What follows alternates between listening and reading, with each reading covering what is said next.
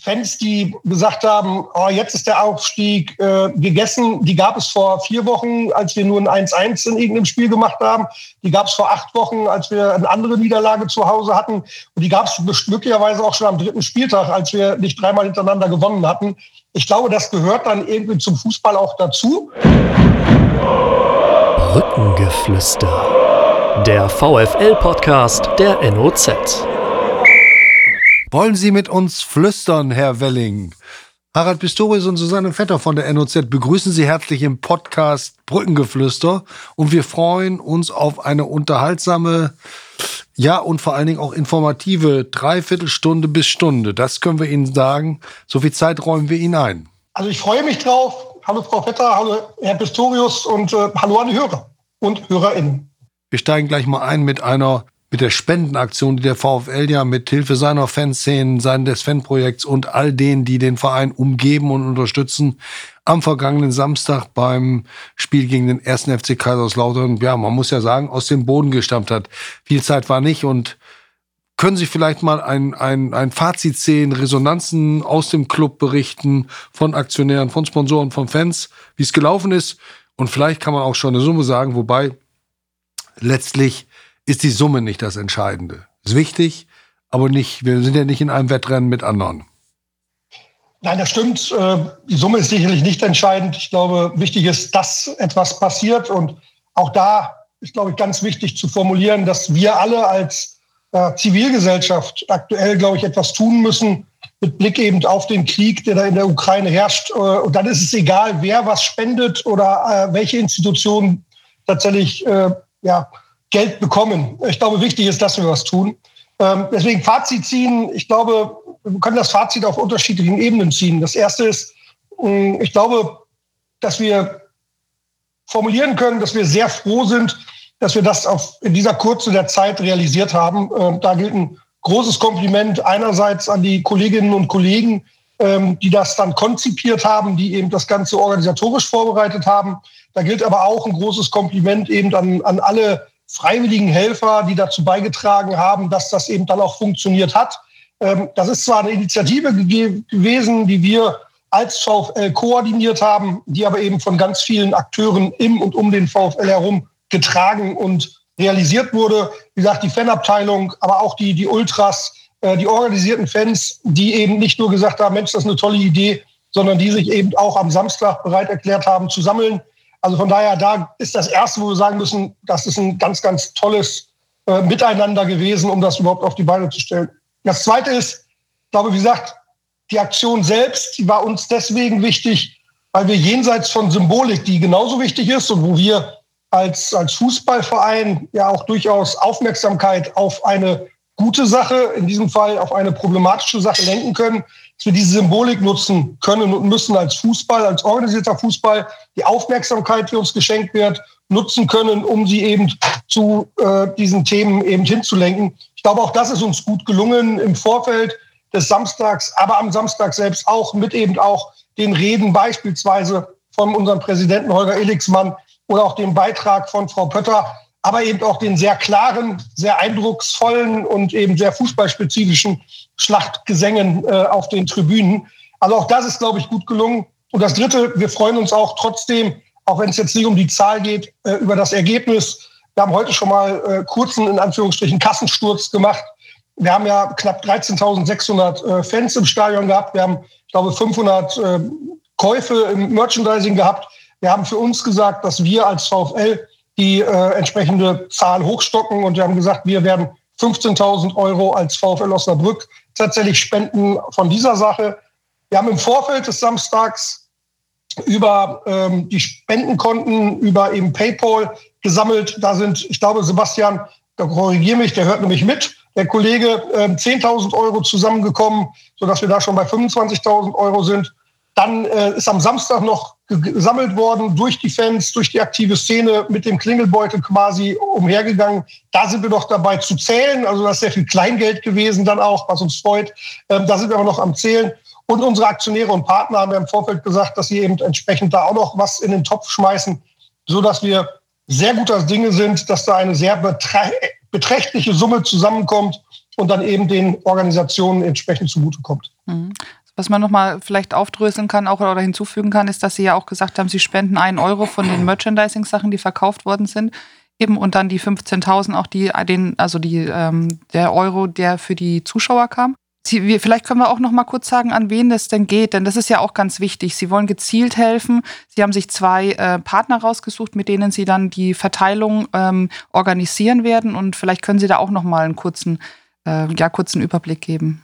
Ja, genau. Also das eine ist eine ähm, Initiative, die ähm, wir durch unseren Kollegen von der Schwimmabteilung Harry Krogul ähm, ja, vorgeschlagen bekommen haben. Das ist eine Initiative auch von der Caritas und vom Landkreis ähm, Osnabrück gemeinsam, wo eine entsprechende Partnergemeinde ähm, des Landkreises Osnabrück und dort eben konkret äh, dort der Bürgermeister eben begünstigt wird das Besondere an dieser Partnergemeinde ist zudem, dass eben Harry Krogul dort auch aufgewachsen ist. Und deswegen ist es eben Caritas, Landkreis und eben die, die ähm, entsprechende Foundation von, von Michael und Patsy Hall, die eben da tätig geworden sind, was wir unterstützt haben. Das ist die, die, der eine Pfad, den wir da haben, einfach weil wir wissen, da kommt es genau da an und wo es eben diese besondere Be Beziehung geben mit dem Landkreis und mit Harry Krogul. Da geht es vor allem, wenn ich kurz einhaken darf, da geht es ja vor allem darum, auch Menschen, die aus der Ukraine vor dem Krieg geflüchtet sind, gleich eine äh, gezielte Hilfe zu geben. Exakt, also die eben vor allem über die äh, polnisch-ukrainische Grenze ja gerade flüchten müssen, weil es, glaube ich, die größte Grenze dann auch ist, wo eben auch, glaube ich, das, das höchste Flüchtlingsaufkommen aktuell zu verzeichnen ist und wo eben äh, die entsprechenden polnischen Mitbürgerinnen und Mitbürger hier eben die Willkommenskultur haben und eben auch Hilfe brauchen, um diese Hilfe dann eben auch gewährleisten zu können. Das ist das eine, ganz genau. Und das zweite ist eben mit unserem ja, sogenannten Premium-Partner Terre de Somme, die eben ja auch ihren Hauptsitz bei uns in Osnabrück haben, die eben auch eigene äh, Initiativen hier haben, wo eben vor allem dann ja, Kinder und Jugendliche, die eben von Flucht betroffen sind hier aus der Ukraine, eben entsprechend, wo denen geholfen wird durch unterschiedliche Programme, wo die eben tatsächlich durch ihr Engagement schon viele Möglichkeiten haben, Projekte realisieren. Deswegen wird eben das der zweite Pfad sein, Terre de Somme eben als zweite begünstigste Institution. Haben es gerade auch angesprochen, es gibt äh, wahnsinnig viele oder es gab wahnsinnig viele Zeichen und Symbole, Botschaften auch um den Spieltag und nicht nur jetzt beim VfL am letzten Wochenende, sondern auch schon beim Spiel in Meppen. Der Fußball nutzt im Moment seine Bühne. Wie wichtig ist es aktuell, dass sich der Fußball eben auch ja politisch im Moment zeigt in diesem Fall?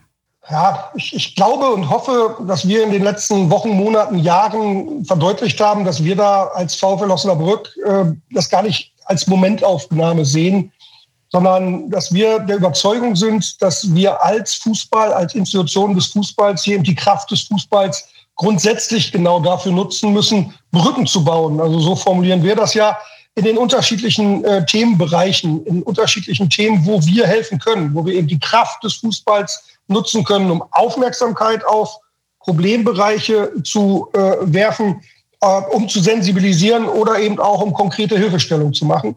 Ähm, deswegen, das ist äh, in vielerlei Hinsicht, glaube ich, notwendig, dass wir als organisierter Fußball uns eben dieser Rolle bewusst werden und hier mit Blick eben auf den Krieg in der Ukraine dann nochmal besonders. Äh, deswegen, auch da geht es jetzt nicht darum, wer was macht. Es ist schön, dass viele was machen. Für uns ist das aber eine Selbstverständlichkeit und ich glaube, es sollte für uns eine Selbstverständlichkeit sein. Ich glaube, dass, dass, wie gesagt, der Fußball eine Kraft hat, äh, die wir nutzen können. Der Fußball als A-Abbild der Gesellschaft, aber eben auch, wenn wir uns anschauen, wofür der Fußball steht. Der steht für Miteinander, der steht für Teamgeist, der steht für Fairness, der steht für Respekt. Deswegen ist es dem Fußball, dem Sport in Gänze inhärent, tatsächlich für diese Werte einzustehen, für Mitmenschlichkeit einzustehen, wir wollen gemeinsam Sportspiele haben, wir wollen gemeinsame Begegnungen haben auf dem Platz, aber eben drumherum. Und ich glaube, dass es ganz, ganz wichtig ist, dass wir uns das immer wieder vergegenwärtigen, dass wir diese Themen immer wieder in den Fokus stellen und dass wir da eben als Brückenbauer fungieren.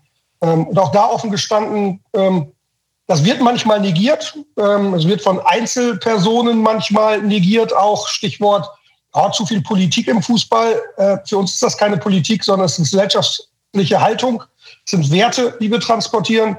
Und es ist tatsächlich auch so, dass man sagen muss, dass vielleicht der organisierte Sport an vielen Stellen auch nicht immer geschickt agiert. Ähm, wenn ich beispielsweise an das Rumlavieren ähm, der UEFA, der FIFA denke, äh, wenn ich an Themen denke, wie das IOC mit bestimmten Dingen umgeht äh, oder auch einzelne Vereine, wenn sie gegen internationale Gegner spielen sollen, die aus Russland kommen. Ähm, das ist dann manchmal vielleicht äh, ja, der Schatten, der über die Akteure geworfen wird.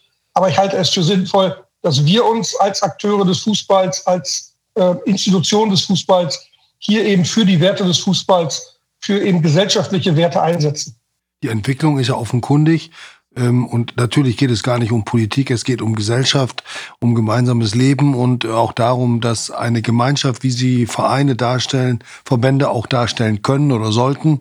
Beim DFB gelingt es ja zurzeit eher nicht, äh, dass diese Gemeinschaften sich dann auch wieder in einer anderen Weise engagieren und aus diesem Gemeinschaftsgefühl her heraus auch etwas tun wollen. Ich glaube, das ist auch der Grund, warum der VfL als einer von vielen Vereinen eine solche Aktion aufzieht. Denn man könnte ja auch sagen, Leute, geht mal dahin, nehmt euch das Konto, was da angegeben ist und spendet.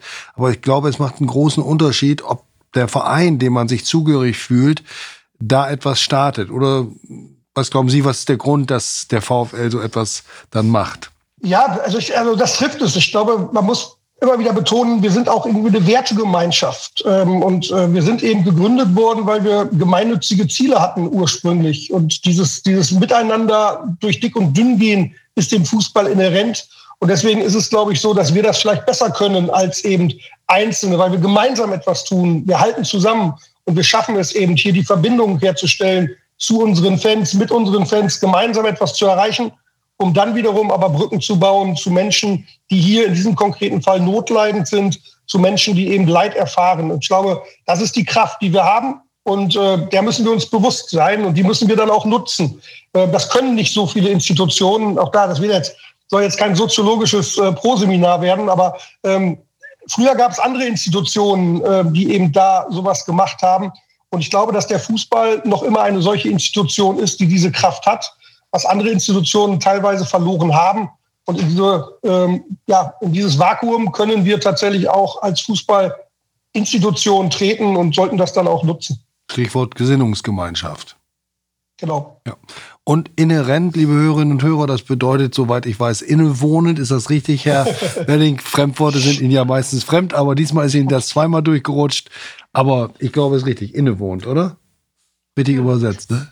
Ich, ich, glaube auch, also ich, ich, ich muss mich da auch für entschuldigen, manchmal kommt es da aus mir. Nein, ich, ich, ich versuche das ja manchmal anders zu formulieren, aber ich kann mich ja auch nicht verstellen. Deswegen, äh, um jetzt auch eine Wette zu gewinnen oder keine Wette zu gewinnen, aber ein Abendessen zu machen, ich könnte jetzt auch Conditio sine qua non sagen, das habe ich hiermit getan. Und Sebastian Rüther hat jetzt äh, die Aufgabe, ein Abendessen zu spendieren. Das ist ein Insider, den man noch eben reinbringen muss. Und, und das heißt, glaube ich, unabdingbare Voraussetzung, ne? So kann man es sagen, ja, genau. Also eine, ja, so, so gilt es. Ja, so kann man es sagen. Gut. Und wenn Susanne jetzt heute noch ein Fremdwort sagt, dann muss die auch für uns ihren legendären Kuchen backen, ne? Also, jetzt versuchen wir es mal. Nein, das war ein Insider-Joke. Es ging also um. ich benutze das. Ja, da klingt ja jedes zweite Wort genau. wie ein Fremdwort. Gut. Jetzt gehen wir ganz radikal und abrupt rüber zum Sport. Zum Spiel gegen den ersten FC Kaiserslautern es war eine Atmosphäre, bei der man dann wieder gespürt hat, auch wenn man schon x-mal in einem Stadion war, in einem vollen, wie sehr das gefehlt hat. Das ist hunderttausendmal gesagt worden, aber es bleibt oder es wird die Wahrheit sein. Das ist ihnen bestimmt auch so gegangen. Umso größer war dann die Enttäuschung über die Niederlage. Auch das, auch da werden sie genauso gedacht haben und geflucht haben wie viele VfL-Fans. Ja, definitiv. Ich bin, äh, ich habe hab das an der einen oder anderen Stelle schon mal gesagt ich bin ein ganz schlechter Verlierer und äh, das geht mir dann auch nahe, wenn wir verlieren. Also das macht mir keinen Spaß, so wie vielen anderen.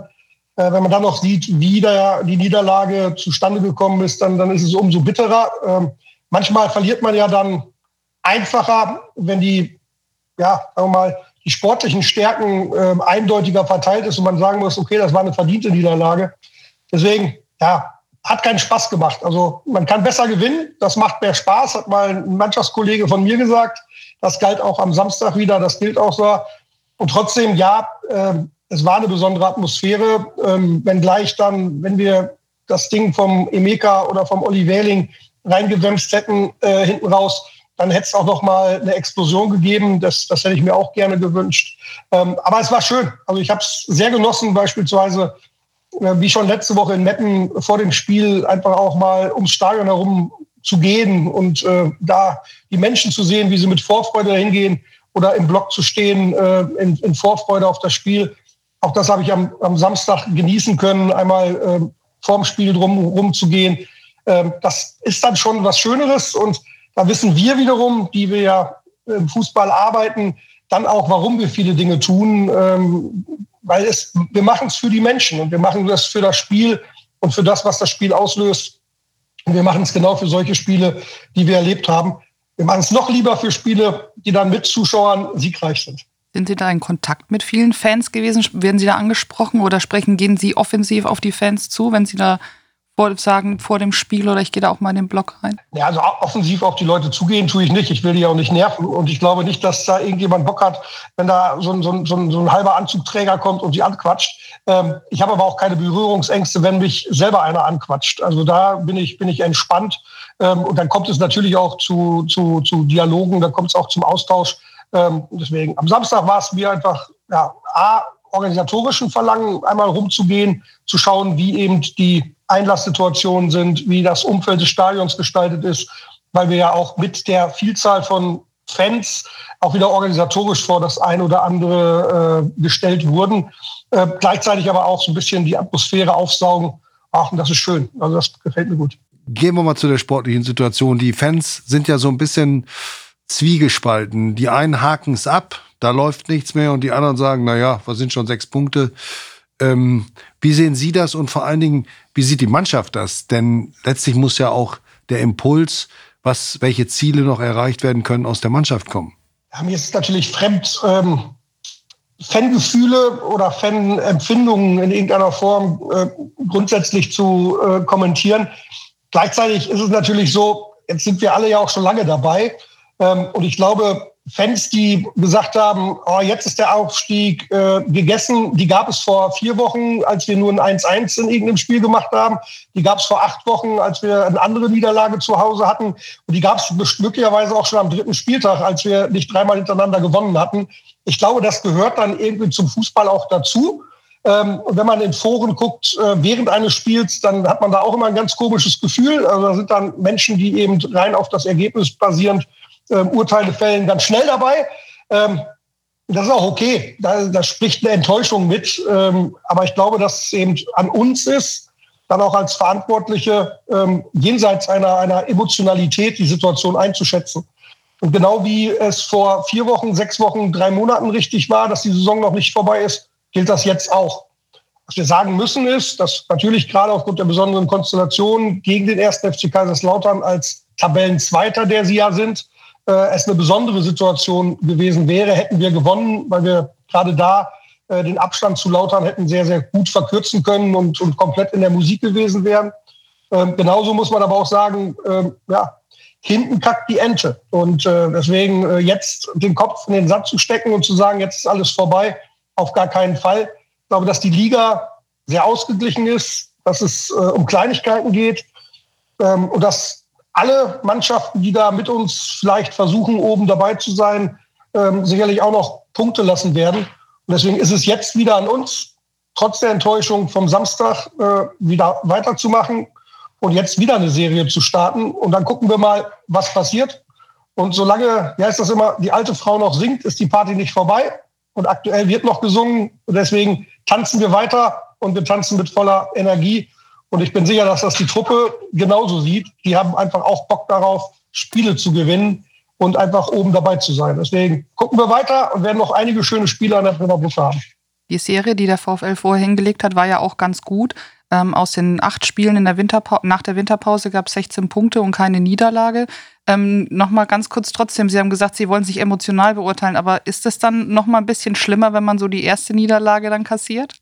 Ja, schlimmer, schlimmer glaube ich nicht, ehrlicherweise. Ähm, man kommt vielleicht aus so einer, ja, aus so einem Gefühl der Unverwundbarkeit, dass dann auf einmal gezeigt wird, okay, man kann doch verlieren. Aber auch das weiß man. Ähm, von daher nicht deswegen schlimmer. Ähm, schlimm ist jede Niederlage. Und ob wir jetzt vorher achtmal äh, gepunktet haben oder nicht, verlieren macht keinen Spaß. Ähm, wenn, dann würde ich eher sagen, Warum es emotional immer wieder schwerfällt, ist A, diese, die, dieser direkte Konkurrent. Das ist das eine. Und B, weil natürlich schon wir einige Spiele dieser Art hatten, äh, die eben zu Hause 0 zu 1 verloren gingen, weil wir ja den Spielfilm, der am Samstag war, relativ häufig schon gesehen haben. Und äh, wenn man eben das dann wiederum auch durchaus rationalisiert betrachtet und dann eben sieht, wie viele Spiele wir zu Hause ohne eigenes Tor gespielt haben oder dann sogar mit 0 zu 1 verloren haben, ah, dann tut es besonders weh. Und auch dann insbesondere, wenn man wirklich konstatieren muss, in keinem der Spiele waren wir wirklich schlechter. Das war ein anderes Spiel als beispielsweise das Hinspiel in Lautern, wo wir schlecht waren, wo wir, wo wir auch verdient verloren haben. Das war es jetzt am Samstag nicht. Und ich glaube, dass jeder neutrale Beobachter nach dem Spiel gesagt hat, klar hat Lautern das souverän gemacht, hat das sehr reif gemacht. Aber die besseren Chancen hatte der VfL, die klarere Spielanlage, insbesondere in der zweiten Halbzeit, hatte der VfL.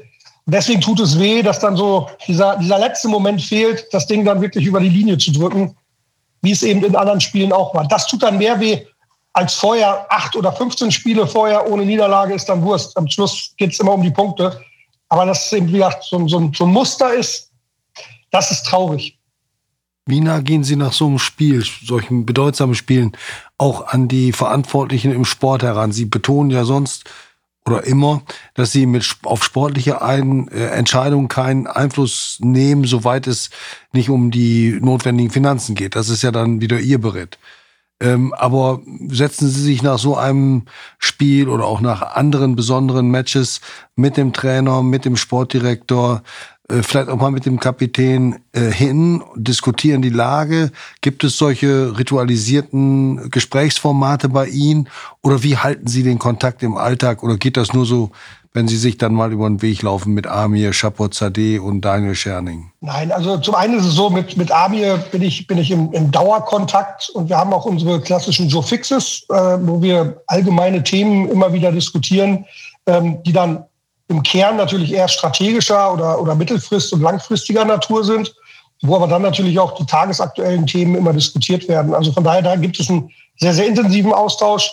Ähm, mit Daniel bzw. Trainerteam gibt es den Austausch auch, aber eben nicht so ritualisiert äh, im Sinne eines, eines Joe Fixes. Ähm, das nicht. Aber wir sind da trotzdem im Austausch persönlich per Telefon oder per WhatsApp.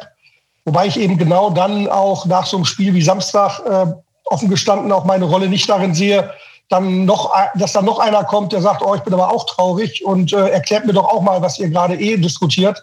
Ähm, das sehe ich nicht als dann den richtigen Moment an, sondern da finde ich, dass man dem, den Experten den Raum auch geben muss, dass sie eben selber analysieren und eben tatsächlich dann eben die Schlüsse ziehen. Das machen wir dann jenseits des, des Tagesaktuellen gemeinsam wiederum, wo ich mir das natürlich auch erklären lasse.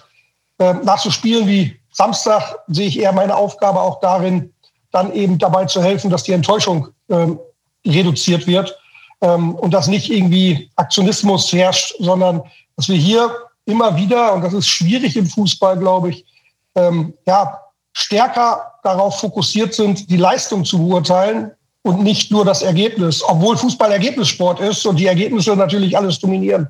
Aber um Ableitungen zu machen, ist es wichtiger, die Leistung zu beurteilen. Es ist wichtiger zu schauen, wo kommen wir her, was haben wir uns vorgenommen, was hat gut und was hat weniger gut geklappt, unabhängig davon, ob es dann zählbar war.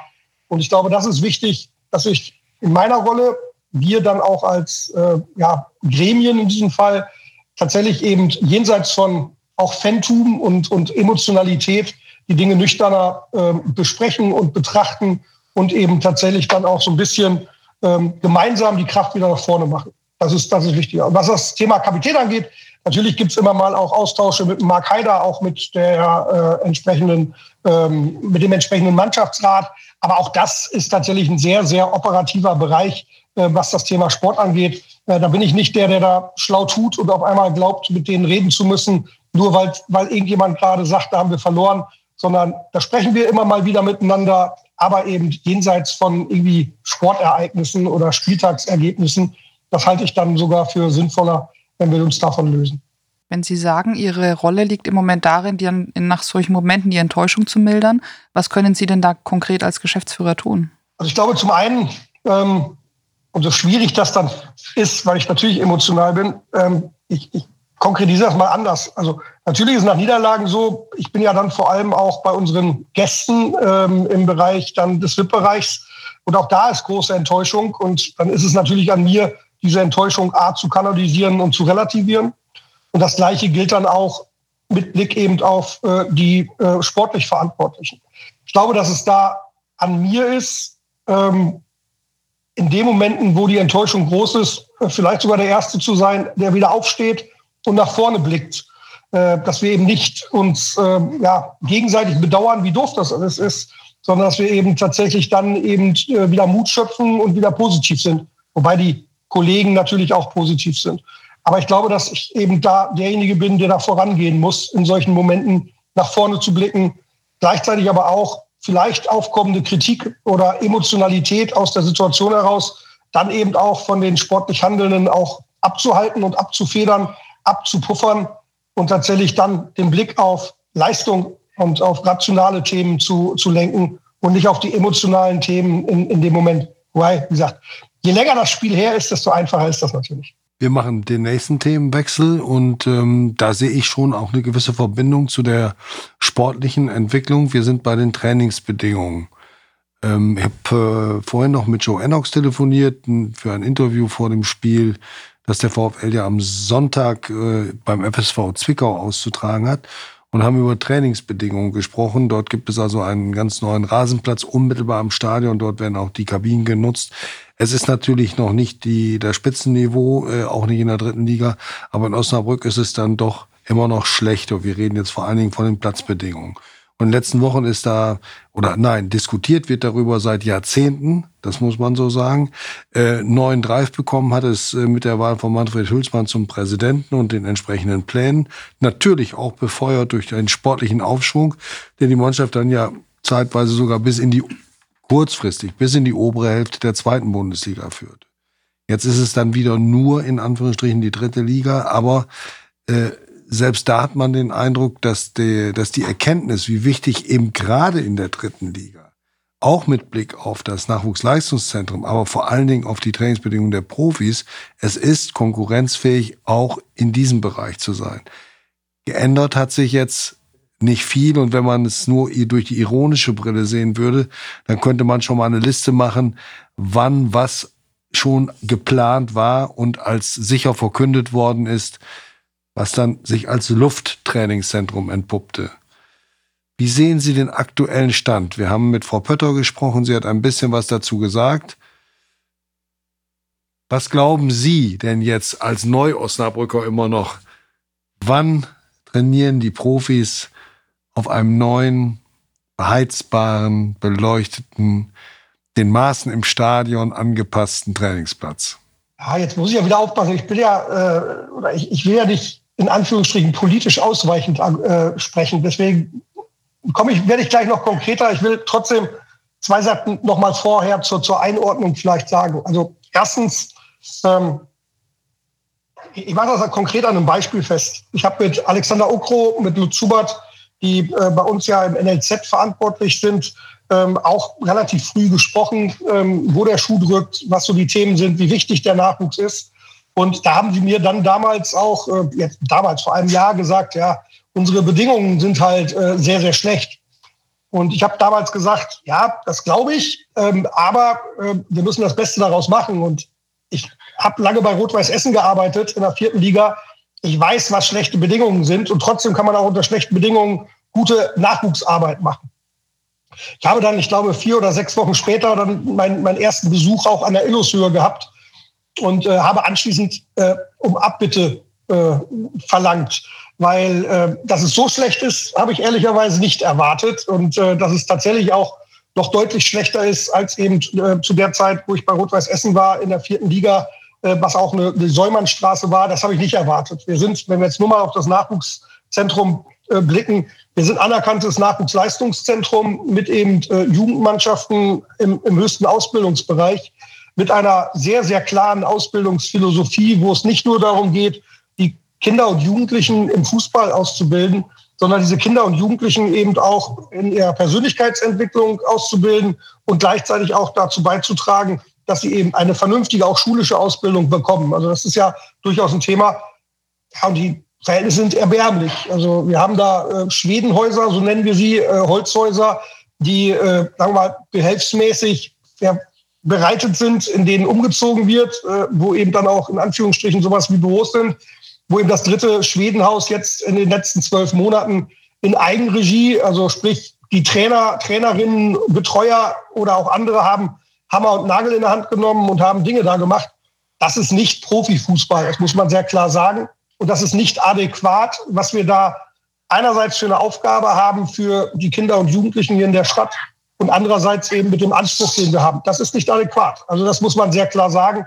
Deswegen ist es dringend erforderlich, dass da was passiert. Und da habe ich jetzt nur von dem Umfeld gesprochen. Daneben eben die entsprechend nicht quantitativ und auch nicht qualitativ ausreichenden Trainingsplätze, die wir für das NLZ haben. Und das Gleiche gilt auch für den Profispielbetrieb, ähm, wo wir auch da, ohne jetzt die, die Probleme nochmal zu skizzieren, einfach nicht adäquate Trainingsbedingungen haben. Sie haben es angesprochen, äh, wir haben einen Platz mit vernünftigen Maßen in einer vernünftigen, grundsätzlich vernünftigen Qualität, einen anderen Platz, der viel zu kurz ist, wo man keine Standards üben kann, um, um ein Beispiel zu machen. Ähm, das ist nicht adäquat. Punkt. Und deswegen gibt es diese Initiativen, die jetzt seit vielen, vielen Jahren äh, diskutiert werden. Sie haben es gerade angesprochen, mit Manfred Hülsmann, Benjamin Schmedes an Drive gewonnen haben. Das Problem wissen wir leider schon sehr lange.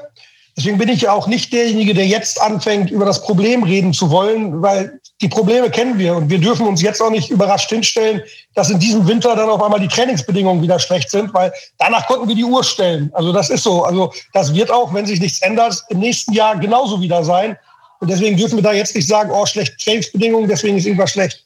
Sondern weil das Problem so ist, wie es ist, müssen wir daran arbeiten und genau daran arbeiten wir. Und da kann ich gerne gleich noch ein bisschen mehr skizzieren, welche Überlegungen wir da gerade haben. Eine Geschichte war ja unter anderem, Sie haben es nämlich gerade angesprochen, diese Verknüpfung zwischen NLZ und Trainingsleistungszentrum, dass der VfL auch ähm, natürlich diesen zu Recht äh, diesen, diese Vorstellung und diesen Traum hatte, dass man eben diese beiden Bereiche zusammenführt und ähm, ja ein großes Zentrum schafft, in dem die jungen Nachwuchsspieler auch an die Profis angebunden sind.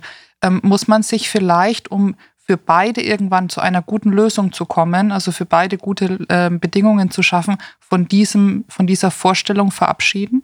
Ja, also ganz entschiedenes Ja sogar. Ähm, es ist auch so, dass wir, nachdem, ich sage jetzt bewusst mal, der Plan, Schrägstrich, der Traum, äh, KME, Schrägstrich, Gartlage äh, geplatzt ist, dass wir eben im Nachgang dieser Entscheidung, die dann gefällt wurde, gesagt haben, da müssen wir jetzt auch neu denken.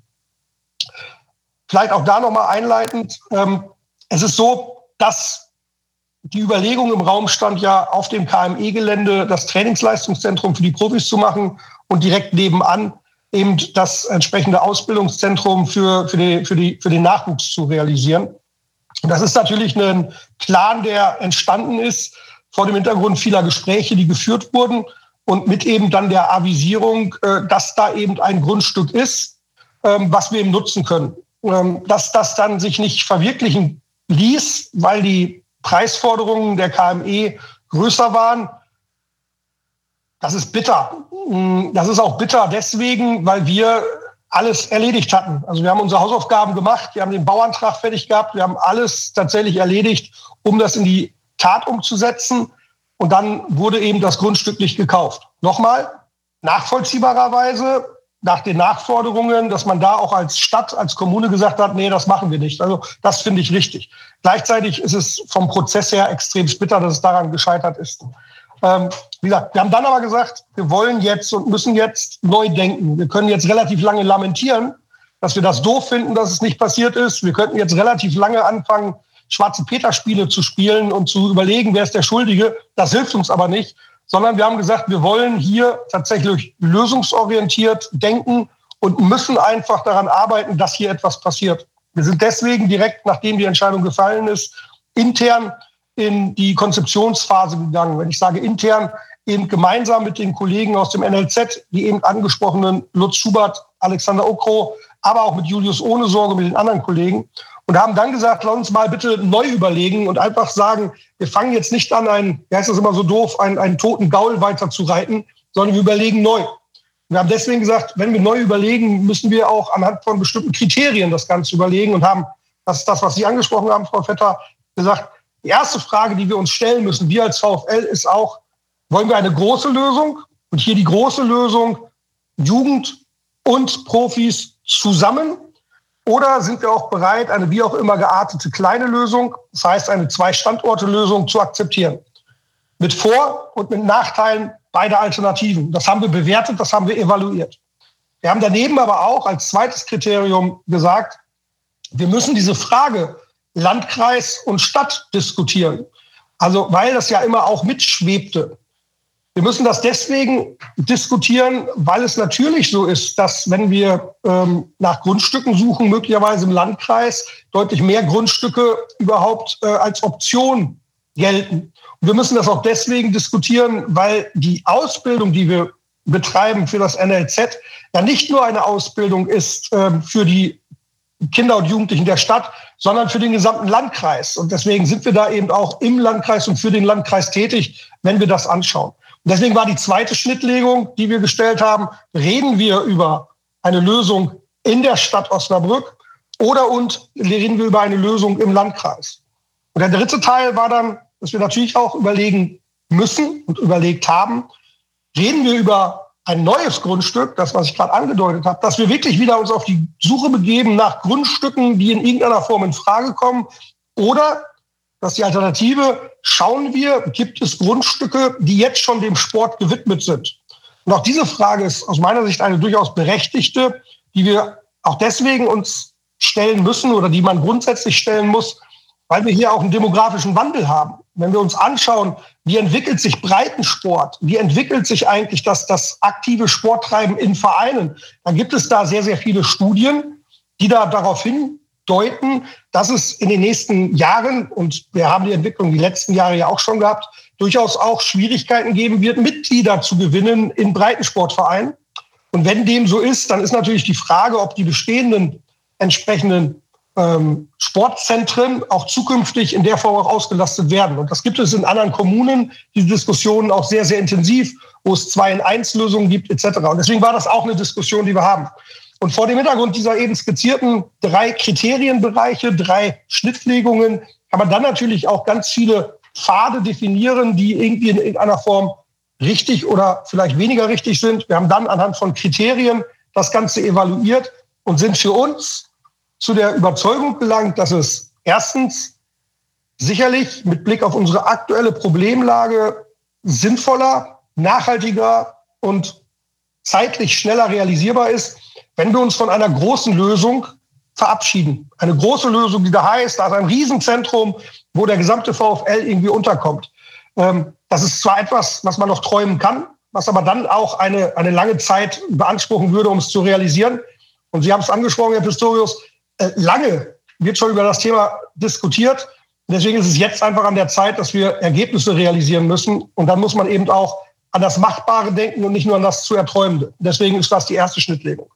Mit Blick auf das zweite Landkreis oder Stadt ist es natürlich so, dass wir als VfL in der Stadt beheimatet sind und dass wir auch, wenn wir für den Landkreis auch ausbilden, dass natürlich mit Blick auf die Funktionalitäten, die wir für das Nachwuchsleistungszentrum haben, von ganz, ganz entscheidender Bedeutung ist, dass die Kinder und Jugendlichen tatsächlich da auch hinkommen. Sie selbst mit ÖPNV oder mit den Eltern weil ich habe eben gesagt, es geht ja auch darum, dass wir nicht nur fußballerisch ausbilden, sondern dass wir bei allem immer auch berücksichtigen müssen, von 100 Kindern, die bei uns im NLZ spielen, schafft es ein Kind zum Profifußball. 99 müssen wir ausbilden fürs Leben. Und deswegen ist das Thema Schule von Bedeutung. Und wenn wir jetzt ein Nachwuchsleistungszentrum irgendwo im Landkreis haben, wo eben dann die Transportwege schwierig sind, geht das wiederum auch auf die Zeit, die die Kinder für Schule aufwenden können. Von daher ist es auch aus der funktionalen Perspektive eher schwierig zu sagen, wir gehen insbesondere mit dem NLZ in den Landkreis. Mit den Profis vielleicht eher denkbar. Aber tendenziell wollen wir in der Stadt bleiben. Das hat Frau Pötter ja vielleicht das als kleinen Einwurf im letzten Gespräch, das Susanne und ich mit ihr geführt haben, auch betont. Äh, sie ist Osnabrückerin, sie weiß, dass der VfL ein Verein der Region ist, aber sie als Oberbürgermeisterin hat ja klar gesagt, die äh, Trainings- und Leistungszentren gehören auf, die, auf den Boden der Stadt ich glaube, das ist aus symbolischen Gründen richtig, aber es ist funktional eben auch richtig. Und deswegen haben wir da auch die gleiche Meinung. Deswegen ist das auch die zweite grundlegende Entscheidung. Wir wollen in der Stadt bleiben ähm, mit eben dem Trainingsbetrieb, sowohl für Profis als auch für den Nachwuchs. Und die dritte war dann die Frage neues Grundstück oder eben bestehende Grundstücke. Und auch hier, wie gesagt, aus einer auch ökologischen Perspektive, aus einer ökonomischen Perspektive spricht eigentlich vieles dafür, dass man schaut, gibt es tatsächlich Flächen, die aktuell schon dem Sport gewidmet sind, die aber möglicherweise jetzt eine andere Verwendungszweck bekommen, beispielsweise eben für den VfL. Und auch das ist etwas, was man sehr genau prüfen muss. Und da sind wir gerade mit der Stadt in der Prüfung. Wir haben diese Überlegungen, die wir da angestellt haben, eben auch mit den Verantwortlichen der Stadt geteilt. Sie haben es eben angesprochen hier mit Frau Pötter, aber auch mit Herrn Beckermann und Herrn Otte und ihren Teams und haben das mit denen geteilt und haben vor dem Hintergrund gesagt, was ist denkbar. Und jetzt ist es eben äh, an der, in der Situation, dass wir überlegen, welches Grundstück oder welcher Ort könnten hier in Frage kommen. Und dabei spielt natürlich eine Rolle, und das war auch für uns durchaus leitgebend, dass wir gesagt haben, wir wollen eine Lösung finden, wo wir eben tatsächlich nicht zum Spielball irgendwelcher Interessen werden. Punkt eins. Äh, wir haben über KME-Gartlage geredet.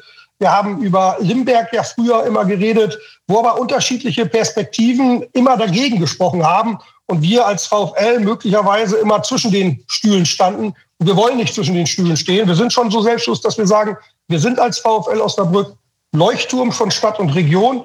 Deswegen brauchen wir eine breite Unterstützung, eben was das Thema Politik angeht.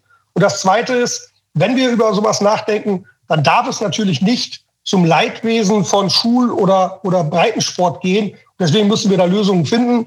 Und in dieser Phase sind wir gerade in gemeinschaftlicher Abstimmung mit Stadt, Stadtverwaltung, hier zu überlegen, welche Fläche kommt hier wie in Frage. Und genau daran arbeiten wir. Und äh, jetzt gibt es da durchaus schon erste Evaluationen, die sind aber noch nicht abgeschlossen, mit Blick eben auf die Machbarkeit. Und erst wenn das abgeschlossen ist, dann geht es darum, die nächsten Schritte zu gehen. Und dann gilt es, glaube ich, erst dann auch zu sagen, wie sieht das konkret aus? Und dann würde ich auch einen Zeitplan formulieren, weil das war ja Ihre Eingangsfrage. Das war die Eingangsfrage, genau. genau. Dann würde ich auch einen Zeitplan formulieren. Ähm, aber das ist aktuell schwierig. Natürlich arbeiten wir darauf hin, dass wir schon im nächsten Winter mindestens bessere Trainingsbedingungen für die Profis haben. Aber da ist so viel geredet worden, da jetzt heute zu sagen, so ist das definitiv, äh, da würde ich mich jetzt nicht aus dem Fenster lehnen wollen. Aber ich bin sehr sicher, dass wir innerhalb der nächsten vier, sechs Monate Klarheit haben, wo die Zukunft des VfLs ist. Und wenn ich sage Klarheit haben, wo die Zukunft des VfLs ist, dann nicht mehr nur in einem äh, Hinblick auf, da könnte sie sein, sondern im Sinne von, da wird sie sein. Und dann geht es darum, das auch zu verwirklichen. Vielleicht letzter Satz. Und da kann es eben sein, dass die Zukunft des Nachwuchsleistungszentrums auch zukünftig weiterhin auf der Illushöhe ist, weil wir gerade, wenn wir für den Profisportbetrieb andere Flächen realisieren können, dann haben wir an der Illushöhe ja auch die Chance, eben zu reüssieren, eben mehr Trainingsplätze zu haben, andere Möglichkeiten zu haben.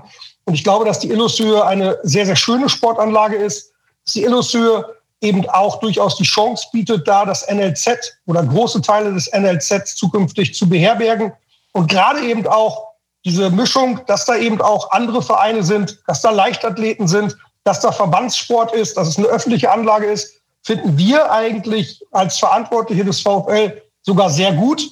Weil gerade nochmal mit Blick auf die Kinder und Jugendlichen, da schafft es nur einer von 100 in den Profisport. Und die anderen 99 müssen wir im Blick haben. Und sie abzuschotten und quasi dann nur irgendwie zu erzählen, hier ist Profi, Profi, Profi, das wäre der falsche Weg. Und deswegen glaube ich eben eine solche Konstellation wie der Illushöhe durchaus etwas, wo wir auch Werte vermitteln können für Kinder und Jugendliche, für eine bestimmte Ausbildungsidee stehen können. Deswegen glauben wir, kann das eine sehr, sehr gute Lösung sein.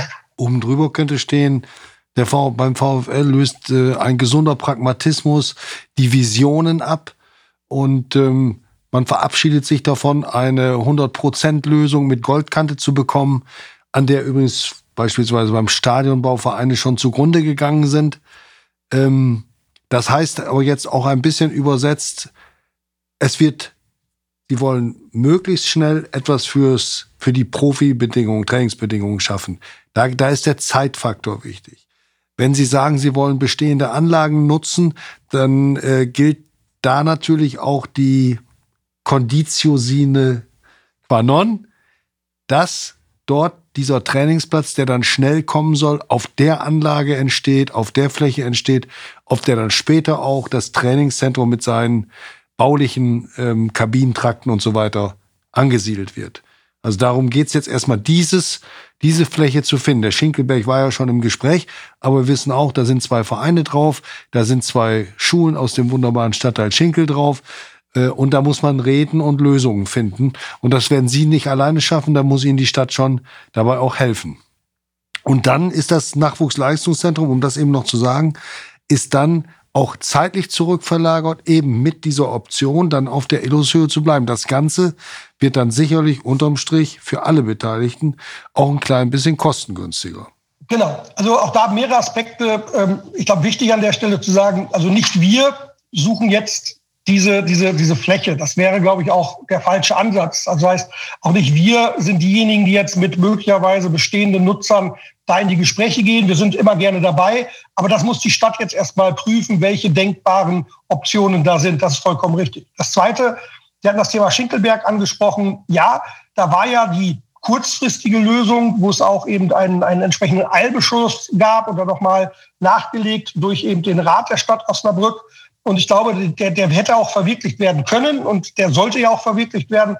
Nur auch da muss man sagen, ja, wir hätten das sehr gerne gehabt.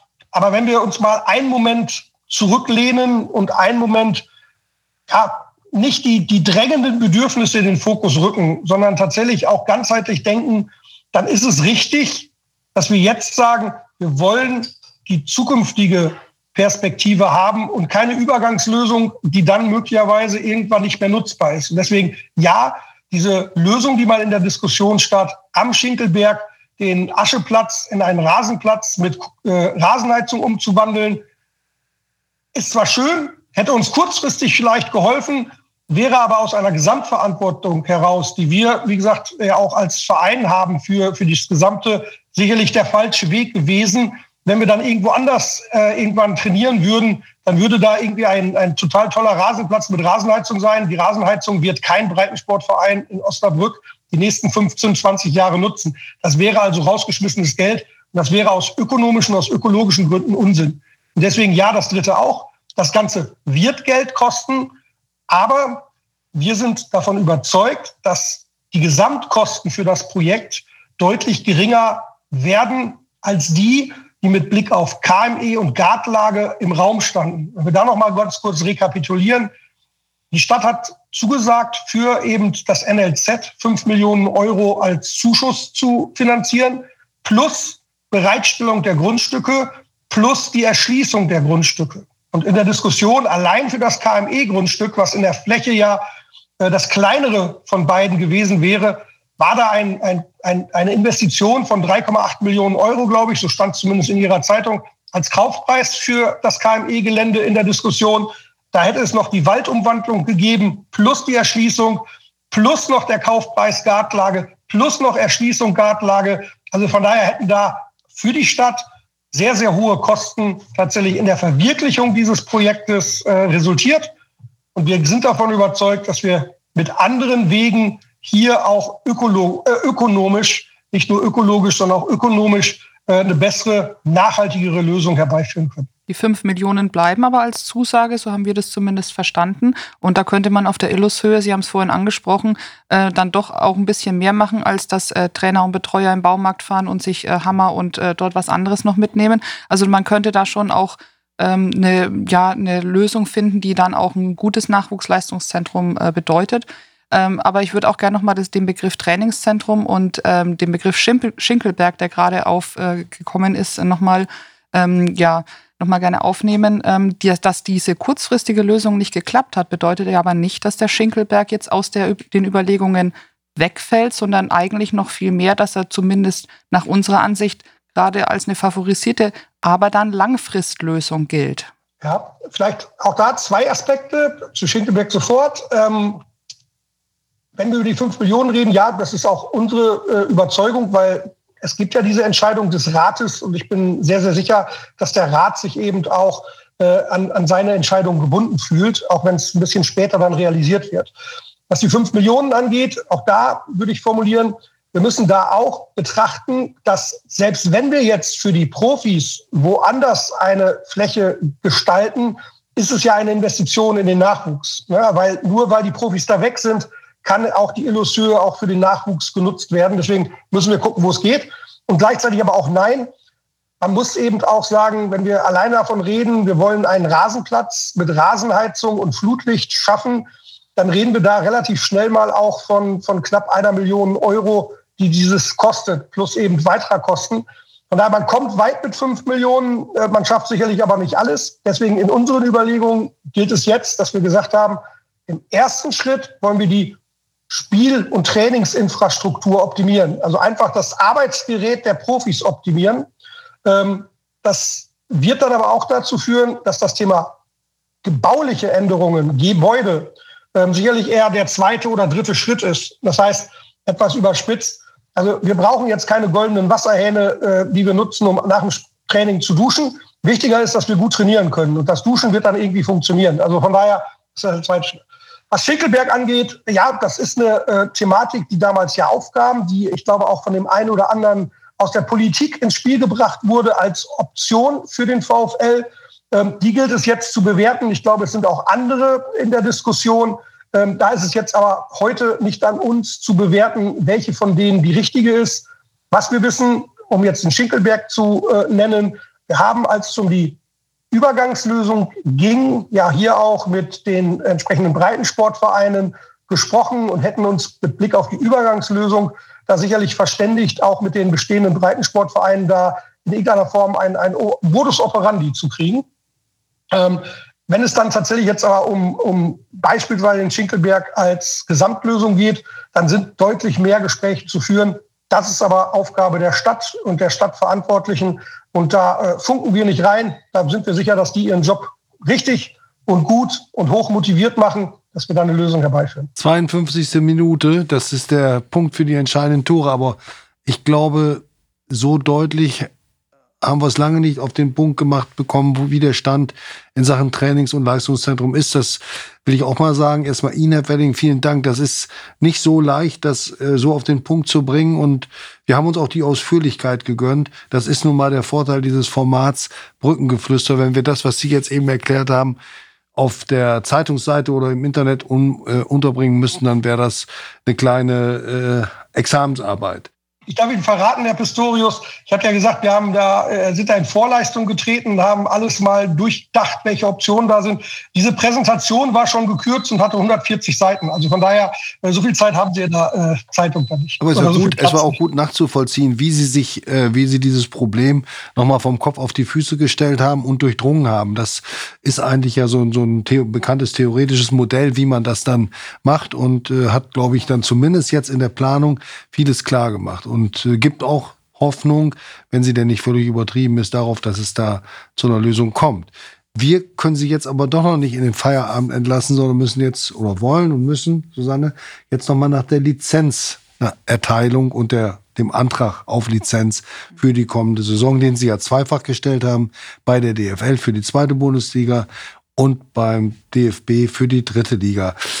Vielleicht können Sie dazu etwas sagen, zu diesem Prozess, vielleicht auch ein paar Rahmen oder Eckdaten über Etats und Zuschauerkalkulation, aber bitte auch zur wirtschaftlichen Situation des Vereins, äh, über die wir ja zuletzt seltener gesprochen haben, aber die bestimmt auch ihre Schwierigkeiten äh, über das normale Maß hinaus hat durch Corona, durch die enormen Einnahmeverluste. Ich denke mal, der Einnahmeverlust in dieser Saison, der wird an die drei Millionen gehen. Und ähm, das sind dann schon Hausnummern, die Sie ja auch irgendwie bewältigen müssen. Ähm, ja, das ist richtig. Ähm, jetzt, jetzt, muss ich einmal schmunzeln und, und, und durchaus augenzwinkernd äh, möchte ich formulieren. Es ist relativ spannend, dass diesem Thema Lizenz äh, so viel Wert beigemessen wird oder so viel Aufmerksamkeit beigemessen wird, ist natürlich erklärbar aus der Historie des VfLs, wo lange immer gezittert wurde, was ist damit los. Ähm, ich ich würde es tatsächlich so formulieren wollen, also ich sehe diese Besonderheit gar nicht mehr, ähm, weil es ist an uns eben das so zu gestalten, dass es eben nicht ans Zittern gehen muss. Das führt dann aber eben auch dazu, dass es bei, bei allem, was wir da tun, immer auch mit ja, wirtschaftlicher Vernunft äh, passieren muss. Und das haben wir auch diesmal wieder walten lassen. Ähm, wir haben die Unterlagen ausgearbeitet und haben sie, ich glaube, letzte Woche, noch vorletzte Woche ist es inzwischen, Freitag schon eingereicht. Also äh, ich glaube, drei Tage bevor die Fristabläufe sogar waren und äh, haben da, glaube ich, sogar am Montag schon Feedback äh, hier DFL-seitig bekommen, äh, weil die gesagt haben, Mensch, ihr wart ja viel früher als alle anderen. Äh, auch das ist dann ein Zeichen, was ich sehr gut finde, was zeigt, dass wir da als Organisation gut arbeiten, die Kolleginnen und Kollegen da gut gearbeitet haben. Ähm, es ist ja, es ist unser Job, einen Lizenzantrag zu formulieren und, und einzureichen. Ähm, ja, das, das sollte nicht das Problem sein. Die Herausforderung ist dann, dass man eben in dem gesetzten wirtschaftlichen Rahmen dann agiert. Und da ist es richtig. Es ist jetzt nicht so, dass wir äh, zu den ja, zu, zum, zum Krösus der dritten Liga taugen. Und auch nach einem Aufstieg werden wir sicherlich nicht der Krösus der zweiten Liga. Ähm, ich würde aber sagen, äh, das ist auch das, was die nächsten 50 Jahre für den VfL nie Realität sein wird. Das heißt, dass wir in einem wirtschaftlich engen Korsett agieren müssen gehört einfach zur Identität des Vereins aufgrund eben auch der, der Rahmenbedingungen, die wir haben. Wir müssen dann das Beste daraus machen. Heißt auch, dass wir einfach äh, vielleicht schlauer sein müssen oder mit den Mitteln, die wir einsetzen, ähm, einfach die effizienter einsetzen müssen. Mit Blick auf die Lizenzierung selbst, ähm, zweite Liga ist ja, zweite Liga ist, ist einfach offen gestanden. Da gibt es natürlich auch einiges zu berücksichtigen, aber sollten wir in die zweite Liga aufsteigen, ähm, ja, dann, dann, dann ist alles einfach. Dann, dann müssen wir, äh, dann, dann haben wir mehr Geld zu verteilen, als wir uns erträumen könnten. Damit werden wir dann auch effizient umgehen. Aber das ist einfach. Die dritte Liga ist eine größere Herausforderung. Ich habe es gerade angesprochen. Auch in dieser Saison schon. Wir müssen dabei immer wieder auch darauf verweisen, dass gerade nach einem Abstieg ähm, ja auch Erlöse wegbrechen. Auch das, glaube ich, schon mehrfach formuliert. Ähm, wir haben alleine quasi eine Einbuße von knapp achteinhalb Millionen Euro bis, bis 9 Millionen Euro bei den TV-Erlösen. Zweite Liga versus dritte Liga. Und damit müssen wir dieses Jahr umgehen. Und das haben wir dieses Jahr an vielen Stellen geschafft. Es wird in der nächsten Saison, wenn wir jetzt mal von der dritten Liga ausgehen, nochmal eine Herausforderung sein, weil das zweite Jahr in der dritten Liga nochmal zusätzliche Einnahmeverluste hat, weil als Absteiger haben wir noch so eine Art Parachute, also so eine Art Fallschirmmodell. Das ist die, die Solidaritätszahlung, die man als ehemaliger Zweitligist bekommt.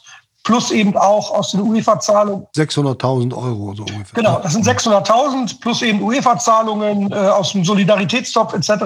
Das heißt, wir haben nächstes Jahr knapp 1,5 Millionen Euro weniger im Vergleich zur aktuellen Saison bei sonst allen gleichen Parametern. Und diese 1,5 Millionen, die wir weniger haben, resultieren einfach daraus, dass wir jetzt als Zweitliga-Absteiger nochmal zusätzliche Erlöse haben. Ähm, und diese 1,5 Millionen äh, gilt es dann natürlich in irgendeiner Form zu kompensieren für die neue Saison.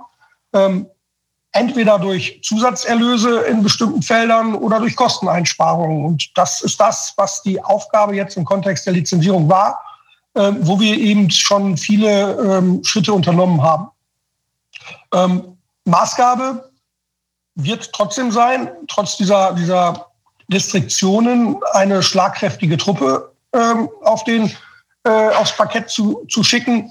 Ähm, und das ist natürlich unser Ziel, dass wir in der neuen Drittligasaison mit Blick eben auf den Lizenzspielerkader keinerlei Abstriche im, im Kern machen müssen. Das heißt, dass die Aufwendungen, die wir für den Lizenzspielerkader haben, auch in der nächsten Drittligasaison so hoch sind wie in diesem Jahr. Wenn ich sage, so hoch sind wie in diesem Jahr, vor dem Hintergrund der 1,5 Millionen, die wir weniger haben, und wenn ich sage, so hoch sind wie in diesem Jahr, wissend, dass wir in der in Anführungsstrichen Ausgabentabelle aktuell auf Platz 9 sind. Also auch das ist, glaube ich, kein Geheimnis, auch mehrfach formuliert. Wir haben Gesamtaufwand im Personalkostenbereich für den Lizenzspielerbereich von 4,6 Millionen Euro. Und damit sind wir an Rang 9 der äh, Tabelle, was die Ausgaben angeht. Also es gibt da entsprechende Analysen, die, der, die die DFB auch macht, die uns zur Verfügung gestellt wurden, anonymisiert. Das heißt, die Personaletats aller 18 in diesem Fall Drittligisten, weil U23 Dortmund und U23 Freiburg sind explodiert. Aber die Personaletats aller 18 Drittligisten sind da kommuniziert und aufgelistet in einer Rangfolge. Wir wissen, wo wir stehen, sodass wir uns eben einordnen können an Platz 9. Das heißt aber, es sind acht Clubs in der dritten Liga, die mehr ausgeben als wir. wenn wir das berücksichtigen, dann haben wir eine Überperformance in diesem Jahr. Dann sage ich, haben wir gut gearbeitet. Nicht so, wie wir uns das vorstellen. Wir wollten auch gegen Laufern gewinnen, das hatten wir eben auch schon gesagt. Aber äh, wir wollen eben da das Gleiche im nächsten Jahr dann auch verausgaben, wie wir es in diesem Jahr gemacht haben. Also es bedeutet, Sie wollen wieder ungefähr auf diesem äh, 4,6 Millionen landen, müssen aber die 1,5 kompensieren. Jetzt haben Sie ja dieses Jahr schon gesagt vor der Saison, Sie haben ein größeres Sponsoring-Volumen, unter anderem durch die LED-Banden und auch durch den, äh, ich glaube, äh, Ärmelsponsor auf dem, also auf dem Trikot. Ähm, wie, ähm, ja, wo kommen denn diesmal die 1,5 Millionen her? Also auch da sind wir weiterhin davon überzeugt, dass wir im Bereich unserer Partner, hier im sogenannten B2B-Bereich, also im Bereich Sponsoring und Hospitality, äh, sicherlich noch was machen können, wobei Hospitality beschränkt ist. Wir sind ausvermarktet. Äh, wir haben äh, keine Tickets mehr, die wir verkaufen können für, für VIP-Tickets. Äh, das ist einerseits schön, das führt aber dann dazu, dass eben bei so Spielen wie Samstag wir sogar zusätzliche Ticketanfragen nicht bedienen können. Trotzdem glauben wir, dass wir da noch, mehr machen können.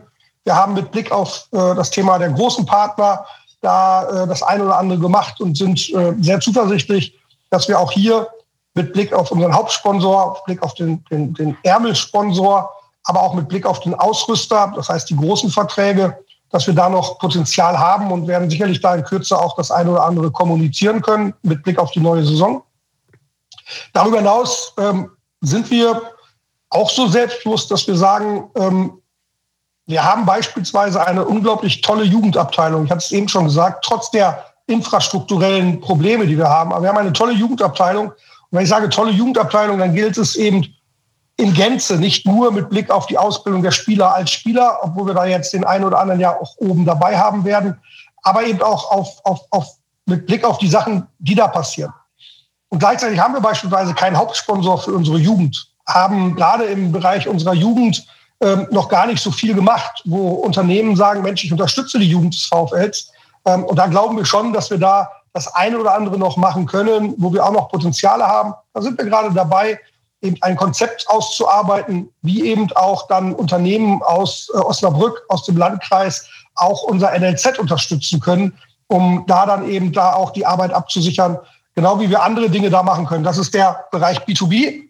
Und daneben ist es sicherlich in dem sogenannten B2F-Bereich so, dass wir durch Corona die letzten Jahre ja Einnahmen, äh, Ausfälle verzeichnet haben, wo wir schon der Meinung sind, dass wir im Bereich Ticketing, im Bereich Merchandising auch noch das eine oder andere mehr erzielen können, wenn wir Corona dann hinter uns lassen. Und so sind wir guter Dinge, dass wir diese Einnahmeausfälle von 1,5 Millionen dann auch kompensieren können. In der letzten Saison haben Sie auch Einnahmen erzielt durch Ablösesummen. Ähm, das ist ein neuralgisches Thema, weil es natürlich auch die sportliche Leistungsfähigkeit betrifft. Aber äh, es gibt nun mal, das sieht ja jeder, der im Stadion ist, in der Mannschaft Spieler, die äh, deren Verträge über das Saisonende hinaus gültig sind und die doch mit äh, Leistung auf sich aufmerksam gemacht haben, die da auch einen Transfer möglich machen. Gibt es da bei Ihnen eine äh, klare Richtschnur des Handelns oder äh, sagen Sie, das kommt auf den Einzelfall an? Ich glaube, wir müssen sagen, das kommt auf den Einzelfall an. Ähm, immer. Ähm, Wenn es da eine klare Richtschnur gäbe, würde das ja bedeuten, äh, dass wir vielleicht auch nicht die Erlöse erzielen würden mit einzelnen Spielern, äh, wenn sie eben uns verlassen würden. Deswegen, nein, also da gibt es keine Vorgaben. Das ist dann eine Sache, die zwischen dem Spieler, uns und dem potenziell aufnehmenden Verein zu diskutieren sind. Was wir allerdings haben und was schon auch Teil unserer, wenn wir so wollen, Strategie ist, wir haben bewusst ja gesagt, wir wollen Spieler auch entwickeln beim VfL. Wir wollen Spielern die Möglichkeit geben, ähm, sich beim VfL eben zu zeigen und weiterzuentwickeln und haben deswegen ja auch einige Spieler an uns gebunden, die eben vorher ja beispielsweise nur in Anführungsstrichen Regionalliga gespielt haben und jetzt eben beim VfL den nächsten Schritt gemacht haben. Und wenn wir aber sagen, wir wollen die Spieler entwickeln, wir als VfL wollen die entwickeln, die Spieler wollen sich bei uns entwickeln, dann ist es natürlich so, dass es immer auch denkbar ist, wenn Spieler eine unglaublich schnelle Entwicklung ähm, vollziehen, ähm, dass sie dann vielleicht den nächsten Schritt machen wollen. Und da werden wir sicherlich dann nicht diejenigen sein, die per se Nein sagen. Aber wir haben bewusst eben, das hat Amir ja auch schon öfter ausgeführt, wir haben bewusst gesagt, wir machen nicht ähm, Einjahresverträge mit den Spielern, die wir entwickeln wollen. Und wir machen auch keine Ausstiegsklauseln mit den Spielern, die wir entwickeln wollen, sodass wir da einfach in der jeweiligen Situation diskutieren müssen, was ist das Richtige für uns. Perspektivisch wird das sicherlich aber immer so sein. Und ich glaube, das gehört einfach zur Wahrheit dazu. Und ich glaube sogar, dass man sagen muss, das ist dann aber auch gut so, sondern und, und, und sogar Erfolgskennziffer. Also natürlich wird es so sein, dass Spieler uns verlassen, um in höhere Ligen zu gehen.